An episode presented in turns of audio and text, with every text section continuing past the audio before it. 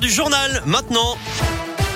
Avec vous, Philippe Lapierre, bonjour. Bonjour Eric, bonjour à tous. Et on commence avec le trafic. La galère en ce moment dans le 7e à Gerland, sur le boulevard Chambaud de la Bruyère. Il y a des travaux plus un accident. C'est compliqué en ce moment pour euh, rentrer dans Lyon ou pour rejoindre le périph et la 7. Et puis il y a toujours euh, le petit kilomètre de bouchon euh, habituel sous Fourvière sur la M6 en direction de Marseille. Je rappelle aussi que le trafic a repris enfin sur le métro lyonnais. Bonne nouvelle.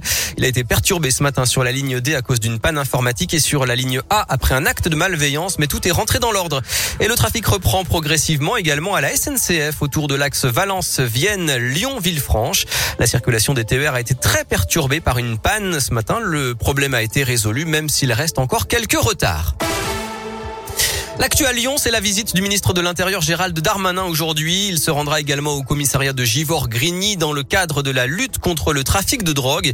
Il doit annoncer la création de deux quartiers témoins à Rieux-la-Pape et à Villeurbanne avec plus de policiers sur le terrain mais aussi un travail des agents des impôts pour limiter l'activité des dealers. Une pervenche 2.0. La ville de Bourgoin-Jallieu vient de s'équiper d'une Renault Zoé électrique équipée de caméras qui lisent les plaques et repèrent automatiquement les voitures mal garées pour permettre aux policiers municipaux de les verbaliser. Dix ans après, elles attendent encore que justice soit rendue. Le 6 octobre 2011, la vie de trois collègues avait basculé. Elles étaient venues de Saint-Étienne pour une manif à Lyon. Une grille d'aération s'était écroulée sur le parvis de la Cité internationale. Elles avaient chuté de presque 6 mètres. La justice n'a toujours pas tranché. Les victimes attendent.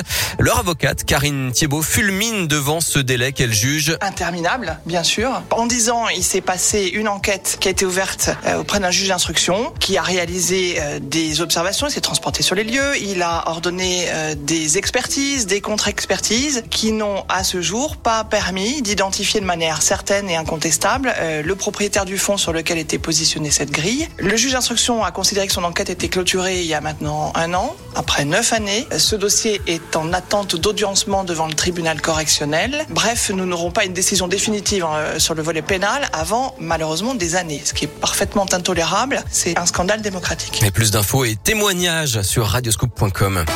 Le sport et le football, la deuxième demi-finale de la Ligue des Nations ce soir entre l'équipe de France et la Belgique à Turin à 20h45 pour rejoindre en finale dimanche l'Espagne qui a battu l'Italie 2-1 hier soir. Et puis enfin cette scène insolite à Lyon, 30 moutons emmenés par la bergerie urbaine vont changer de pâturage en passant par le centre-ville aujourd'hui, demain et samedi. Le troupeau va emprunter les trottoirs et les passages piétons, 28 km de balade encadrés par des bergers et au contact du public. La bergerie urbaine fait de l'éco-pâturage, de l'entretien des espaces verts avec des animaux à la place des tondeuses. Très bel après-midi à tous.